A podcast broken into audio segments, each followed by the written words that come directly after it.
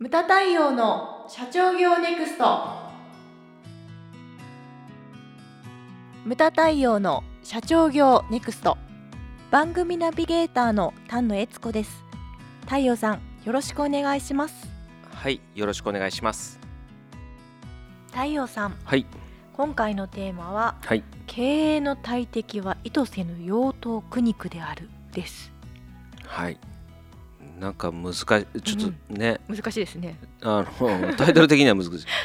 で、ミソは何かって言ったら、意図せぬ養豚苦肉なんですよね。うんそうなっちゃってるみたいな。はいうんで、養豚苦肉っていうのはそもそも論として何かっていうと、羊の頭を飾ってるんだけれども、その羊の肉かと思って買ってみたら中身が違ったとかね。うんうんうん実際実際とこうななんていうんですかね掲げてるものと実際が違うとはい。いうようなことを養豚苦肉というふうに言われてますけれどももともとはこれは、えー、と中国の宋の時代の無門漢というものの、えー中に出てくる言葉はい。であるというふうに言われております。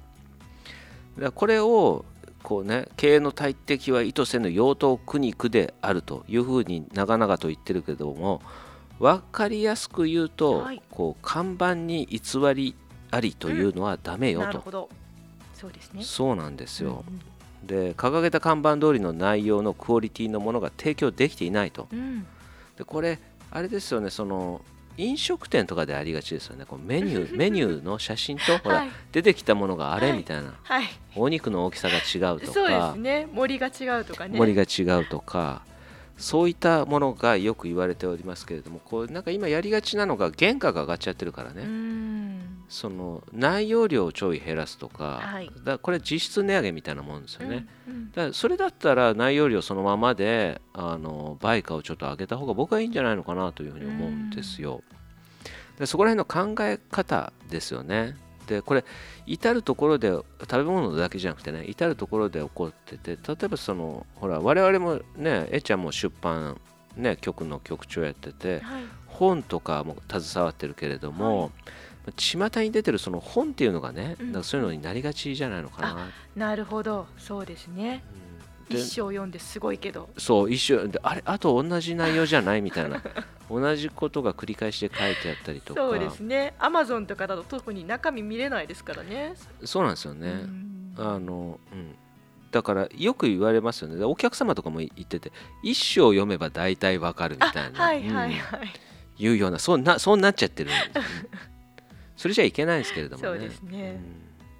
で僕思うんですけれどもここはですよ。商品のクオリティイコールうん。時間かける時間かける打ち合わせの回数、はい。まあ、かけた時間ですね、ん。であと打ち合わせの回数なんじゃないのかなというふうに思うわけですよ。はい。この商品のクオリティなわけですけれどもこの間タイムリーにですねあのテレビを見てたらですねちょっと何の番組か忘れたんですけれどもニトリさんの商品開発が出てたんですよ。はい。でこれがですねあすごいなと。でやっぱ CM でおなじみになってますけれどもニトリさんといえばえちゃんなんですか？お値段以上。そう。はい。お値段以上ニトリなんですよね。はい。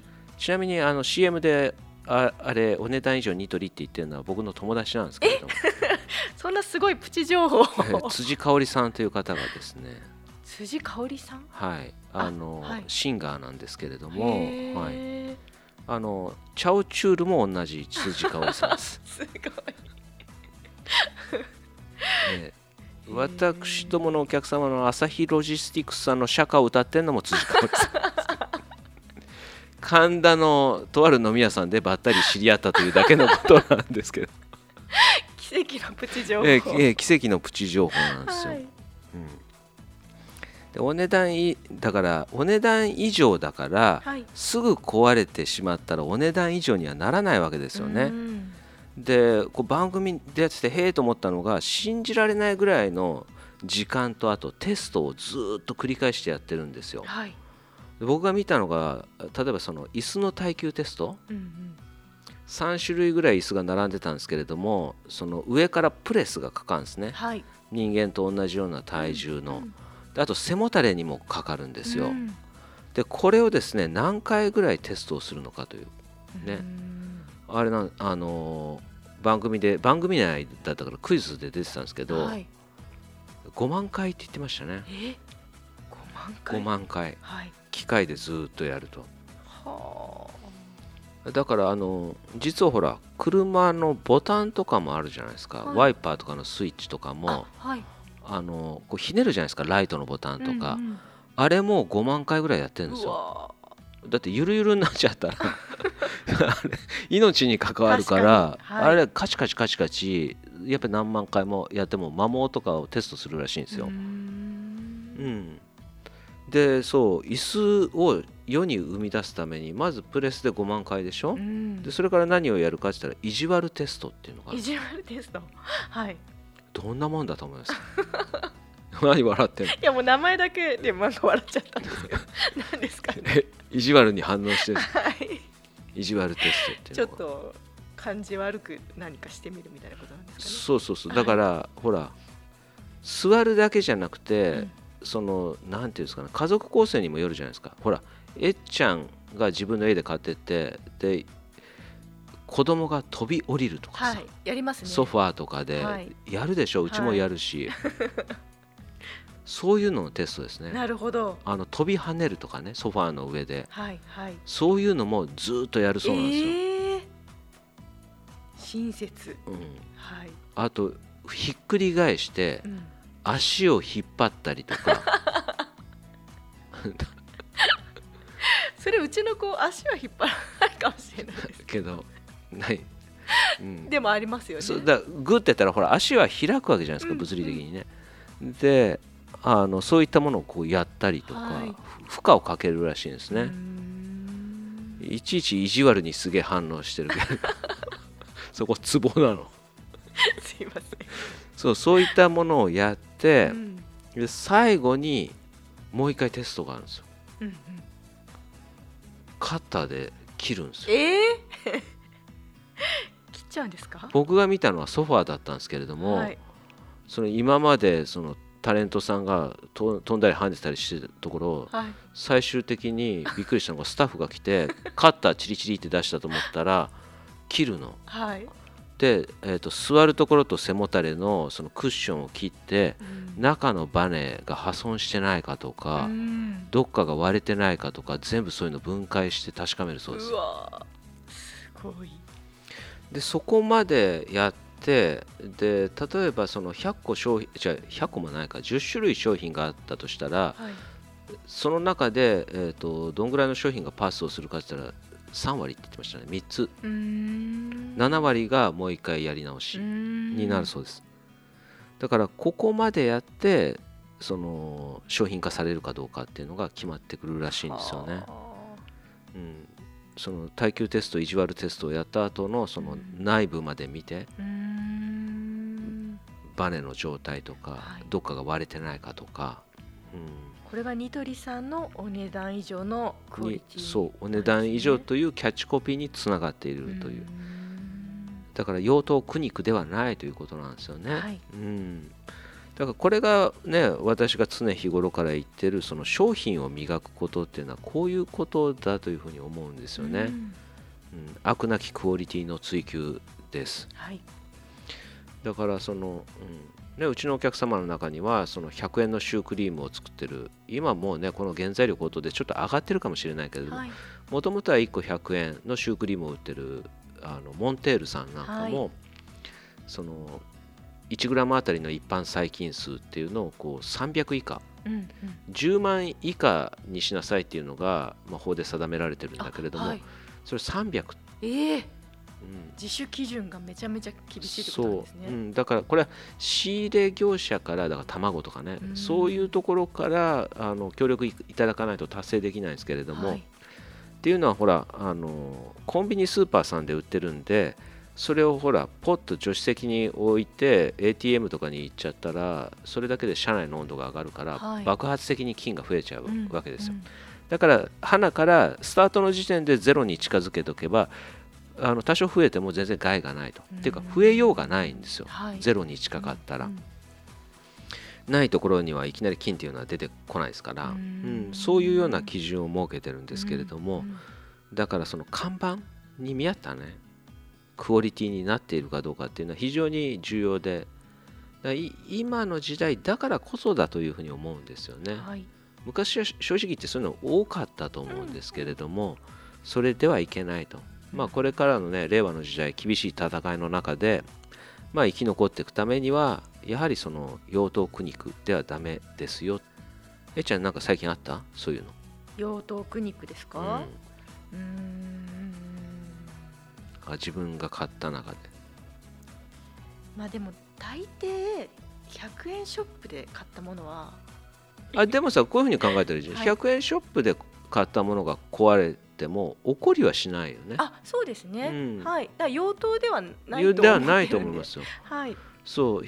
しょうがないって思うわけじゃん。値段そうだなって思うんですよ何回か使って壊れたら、あよくやってくれたよねっていう感じで、でもさそれがさほら1万円もするボールペンとかさ、はい。もっと高いボールペンが壊れちゃったらこれねちょっとはい。あかんわけです激よね、横ですねそれは、うん。はい、だから値段に合ったやっぱりそういったクオリティっうん。ていうのを求めていかなきゃいけないんだなっていうのを思いますしね、はい。で僕は最近ややっぱないかな。やっぱこのね成熟社会の日本においてなかなかないですよね。うん。でもネットで買うと私あそういえばありました。ある。それはある、はい。なんかあれ？違った？みたいなのは。はい。あるね。それはある。僕はねスノーシューズ。はい。スノーシューズ買ってでスノーシューズって難しいんですよ。ほら北海道行くのにうん。3000円ぐらいだったんですよ、うんうん。で、えー、と1年目機能しました。はい。2年目うん。すっげえ滑るんですよ 北海道に入って。い。3000円安いなと思って、うん。でなんかねそれかもっと本当専門的なうん。靴になっちゃうから、うんうんうん。これでファッション的にもこれでいいわと思って、はい。でまあなんかスウェードチックな外見がねはい。のですね。そうそのくるぶしぐらいのハーフうんブーツみたいな感じだったんですけれども、2年目からもう滑る滑る。なんでかって言ったらねやっぱねゴムはいゴムが硬化しちゃうわけですよ。うん劣化して、はい。でカチカチになって滑るみたいな、ちょっと危険な思いをしましたけど、うん。やっぱりやっぱりそういうのってあるなっていうふうにはい思いましたね、私もありました。一つ。え？あった？思い出した？もういらないかもしれないですけど。うぞ。どうぞ。私あのバドミントンするんですけど。あ知ってる。バドミントンのラケットをネットショップでうん。もう1万5000円ぐらい結構するんですよ、うん。でもこの前使ってたらなんかね折れちゃったんですよ。え？って。え？誰ともぶつかってないのにうん。折れたんですよ。えそれあれシャトルを打った時？はいはい。打った時。なぜか。相手がすすすあのヒューヒ接ューがこヒューが小次郎とか 小次郎ではなかったと思うんですよね。マジですか？はい。それはえ有名メーカーですか？もちろんです。M メーカーなんですけども。マジですか？はいひどいって思ったんですけど。あれってだってカーボンじゃないの？カーボンですよ。カーボンって折れないでしょ普通。まあ本当にたまに折れるんですけど、うん。ぶつかっちゃったりすると、うん。でも誰とも接触せずに折れちゃったんです。じゃあ次からニトリさんで買ってください。ニトリさん作ってください。ラケット売ってないと思うけど。はい。はい。